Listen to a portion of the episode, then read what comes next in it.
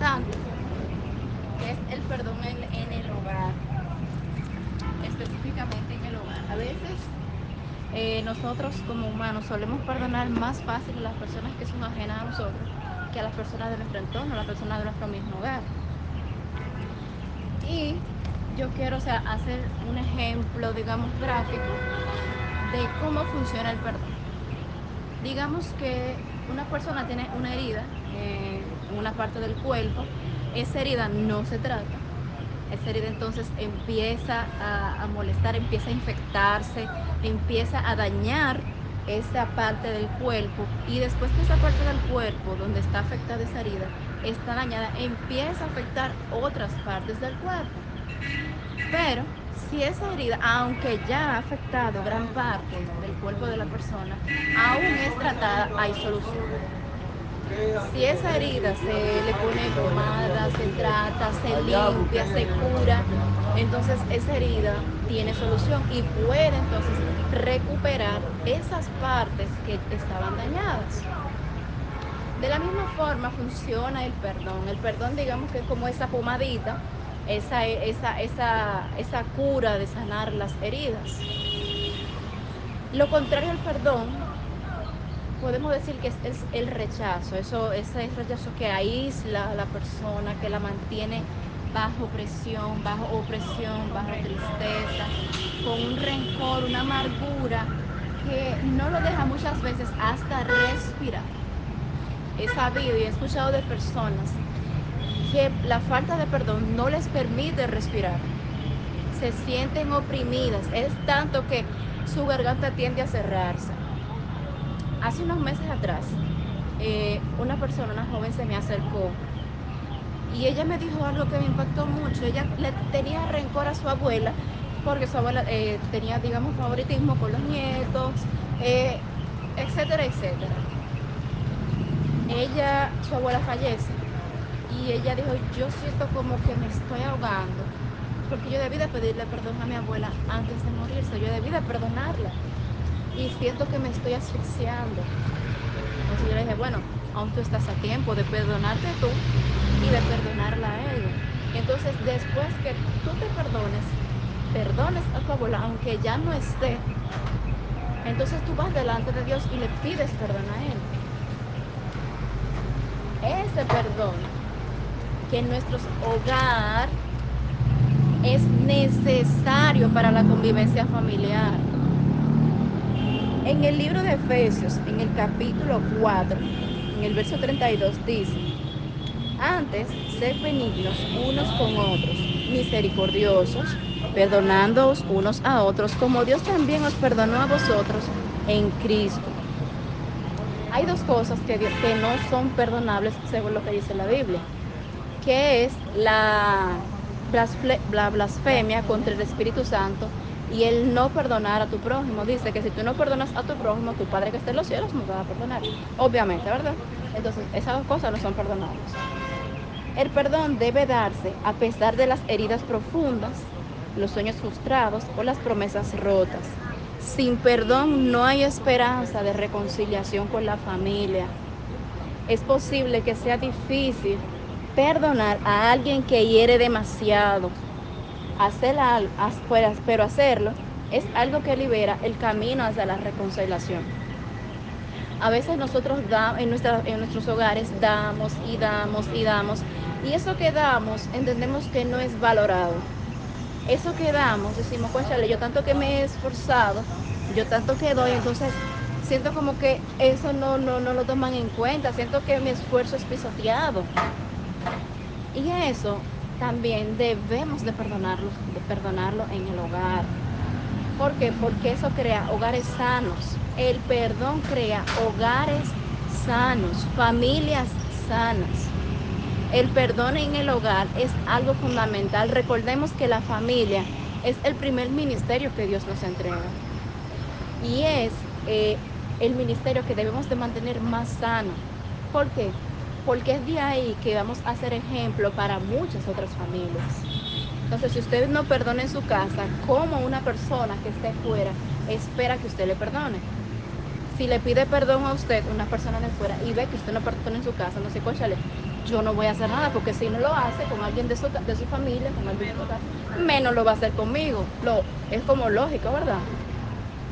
Entonces Dios nos insta a nosotros a perdonar a veces conflictos entre hermanos por, por simpleza o porque, conchale, eh, dejamos de hablar con los hermanos, no, hasta nos alejamos físicamente y emocionalmente de nuestros hermanos por cosas que pueden eh, subsanarse con decir, mira, estuvo mal, perdóname. O, conchale, lo hice mal, yo te pido que tú me perdones. O mira, yo te perdono, no importa.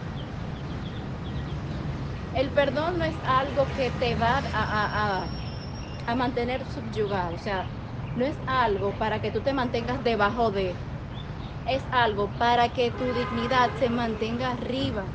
Porque tú vas a, a sentirte sano emocionalmente. Vas a sanar tú y vas a permitir que el otro sane. Muchas veces las personas dentro del núcleo familiar tienen diferencias el otro guarda el rencor, pero el, el, contra el que se lo guarda ni siquiera se da cuenta. Y esa persona se está destruyendo solo. Porque el hermano le ofendió, porque el hermano le dijo, porque el hermano hizo, porque la mamá esto, porque el papá aquello, etcétera, etcétera. Pero la papá, el papá o la mamá o los hermanos ni cuenta se están dando de que él tiene un, un rencor contra mí, de que esa persona está dolido por algo que hice o por algo que dije. Sin embargo, la comunicación va muy de la mano con lo que es el perdón dentro de nuestros hogares. Si tenemos alguna diferencia o alguna una opinión que no sea igual a, las, a la de mis demás integrantes de la familia, pues podemos compartir opiniones o podemos, mira, yo no estoy de acuerdo con eso, pero yo sugiero tal cosa. No, cer no nos cerremos en nuestra familia. No nos cerremos porque si somos padres, nuestros hijos pueden pagar. Nuestros esposos pueden pagar. Entonces, ¿de qué nos vale a nosotros perdonar a las personas que están fuera cuando por los de adentro aún estoy dolido? ¿De qué me vale a mí ir delante de Dios, Señor, perdóname? Cuando yo no soy capaz de perdonar a mi esposa por tal o cual cosa, de perdonar a mi hijo porque se portó mal en la escuela y me llamó y me llamó la profesora, de perdonar a mi mamá o a mi papá por, por X o por Y cosa. ¿De qué me vale a mí ir delante de Dios? Si no, si yo misma no, no estoy dispuesta a dar eso que yo espero recibir de Dios.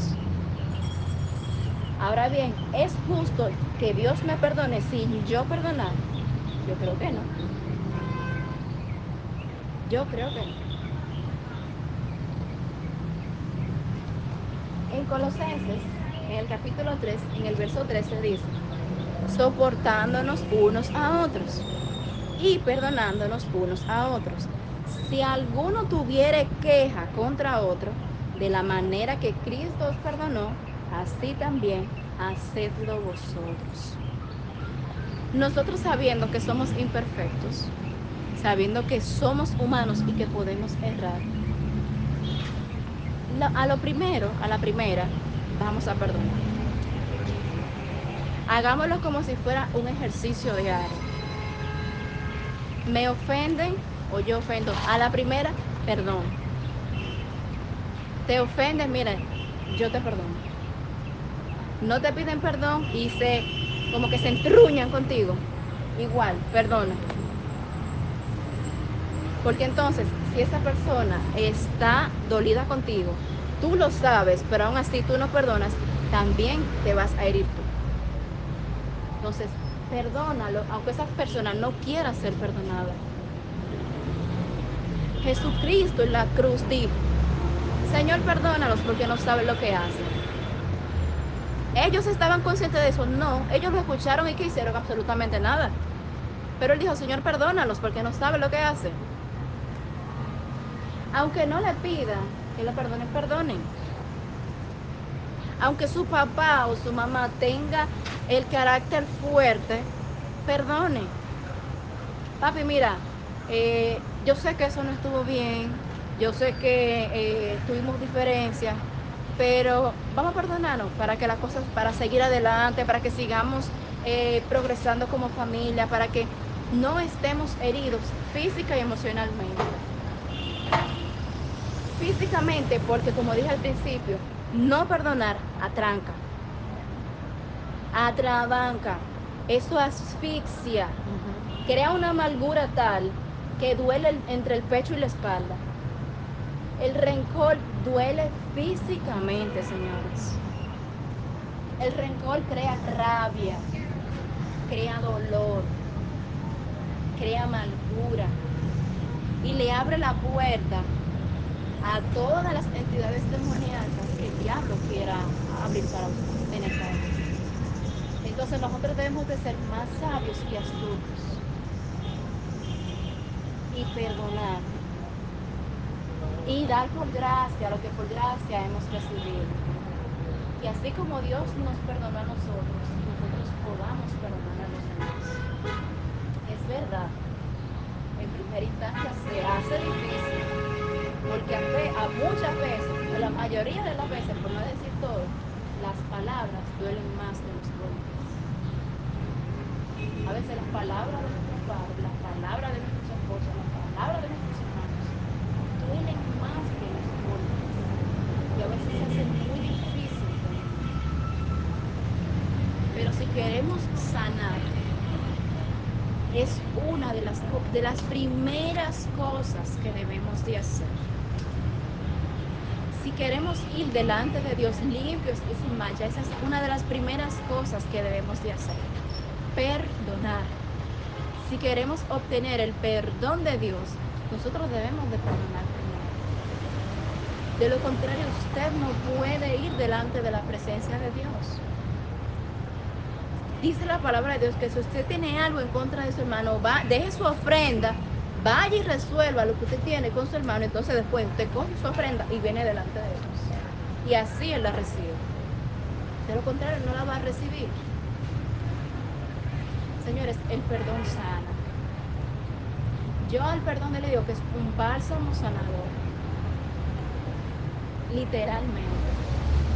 Es el bálsamo que sana heridas de antaño. Es el bálsamo que sana rencores, sana amarguras, es el bálsamo que reconcilia familias, reconcilia amistades. El perdón, una palabra tan simple, encierra un gran significado. Hay algo que escribí aquí que lo encontré, que lo dijo Tony Campbell, que dice, el perdón no es un beneficio que le confiero a otra persona, es una libertad que me doy a mí mismo. Y otra vez que dice, perdonar es renunciar al derecho de herirte porque me has herido. Herirte porque me has herido. Si perdono, ya yo no puedo herir a persona. Es crear un borrón y cuenta nueva, sin darle el poder de humillarme ni de maltratarme, sino decir, hasta aquí es yo te perdono, pero hasta aquí llego. El perdón puede ayudarte a crear un stop. A crear el stop en un momento de abuso. El, el perdón puede hacerlo. Y si nosotros perdonamos, creo que eso sería como dar un paso. Un paso a qué? Un paso a sanar. Un paso a la libertad. Una anécdota que yo escuché hace un tiempo y es que había una persona que tenía unos pajaritos en una jaula. Normalmente siempre están eh, en libertad, pero esa persona los, eh, los encerró. Y él quería disfrutar de esos pajaritos, aunque estaban encerrados. uno de esos pajaritos se con el tiempo, tratando de obtener su libertad, él se hirió dentro de la jaula. Y la herida del pajarito no sanaba. Y él decía, conchale, pero ¿y qué yo puedo hacer para que este animalito esté mejor y que yo me sienta bien viéndolo? Y en uno él dijo, bueno, yo le voy a dar su libertad. Y él le dijo, perdóname por haberte encerrado y quitarte aquello en lo cual tú fuiste creado. Él le abrió la jaula al pajarito, lo sacó y el pajarito voló. Eso hace el perdón, nos libera. Suelta ataduras, suelta cadenas. Familias atadas las puede liberar.